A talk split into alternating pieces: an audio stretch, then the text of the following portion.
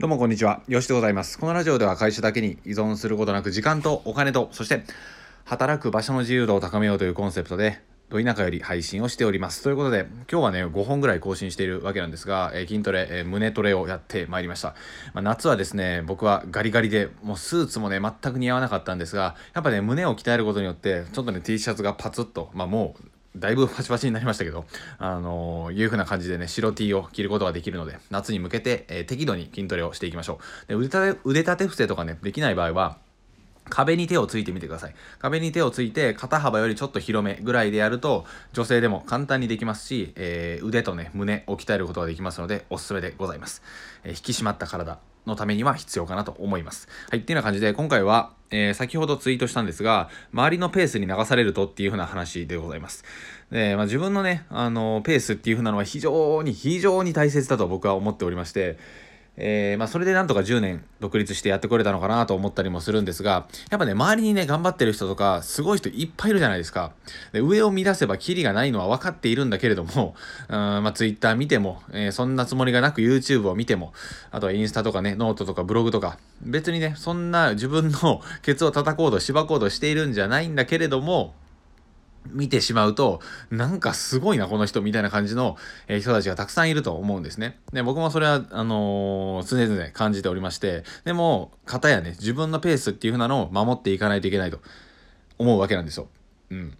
で、自分のペースを見失ってしまって、周りのペースに流されてしまうと、もうね、これはね、めっちゃしんどいですよ。あのー、継続すること自体が地獄に感じてくると思いますし、ブログなんて書けないし、ラジオなんて撮れないしっていう風な感じになります。筋トレもダイエットでも何でもそうだと思うんですね。なので僕は何か新しいことを始めるときですが、よしは自分のスピードを最低1ヶ月守ります。例えば、このラジオ配信やってみたのは夏だったんですが、だいたいね、1本から2本、3本を毎月上げるようにしてたんですよ。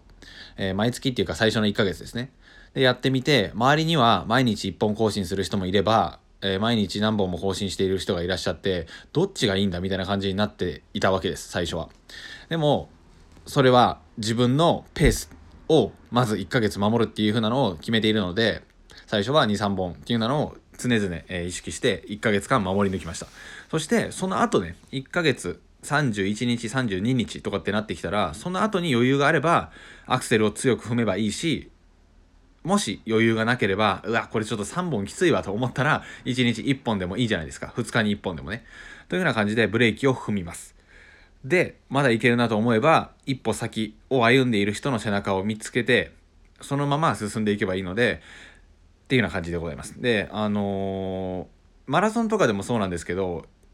ずーっと先のね、1位を走ってる人を見るよりかは、目の前を走ってる人を見た方が、自分のペースって保たれるんですよね。なので、1位の人より2、3位の方が速くなるっていうのがあるんですけど、どうしてもね、すごすぎる人を比べてしまうんですが、それはあまり理想ではなくて、本当に一歩二歩。例えば、えー、毎日1本上げている状態で、もう少しいけるかなと思ったら毎日2本上げている人の背中だけ見ればいいという風な感じです。もうね、10本も 5, あの5本も10本も上げてる人のあの背中を見てしまうと、どうしてもね、差が激しいという風な感じで感じてしまうので、やらないっていう風なのがいいかなと思います。一歩歩いてる人、一歩歩いてる、まあ、お兄ちゃん的なポジション、優しく教えてくれそうなお兄ちゃん的なポジションを、あの、勝手に見つけてね、それを、うーん、学んでついていくのがいいかなと思います。なので、まずは1ヶ月間自分のペースを大切に守っていった上で、その基準、軸、うん、を決めておいてから、どうするかっていうのを判断した方がいいですよね。例えば、あの、M1 のね、え漫才師あるであるじゃないですか。あれも最初に出てきた人が基準点になりますよね。その人たちの基準、自分の中での基準を見つけて、見つけておいてその後どうするかっていうのを判断していくわけなので、うんまあ、ちょっとね、あのー、例え話は微妙でしたけどそれぐらい自分の基準って大切なんですね。なので1ヶ月間は自分の基準を守ってみてそして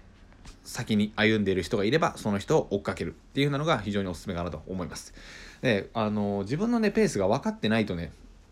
どっちに振ったらいいのかっていうのが分かんないんですよね。うん、で結局音声なんてねずっとマラソンですし、まあ、人生多分マラソンだと思うので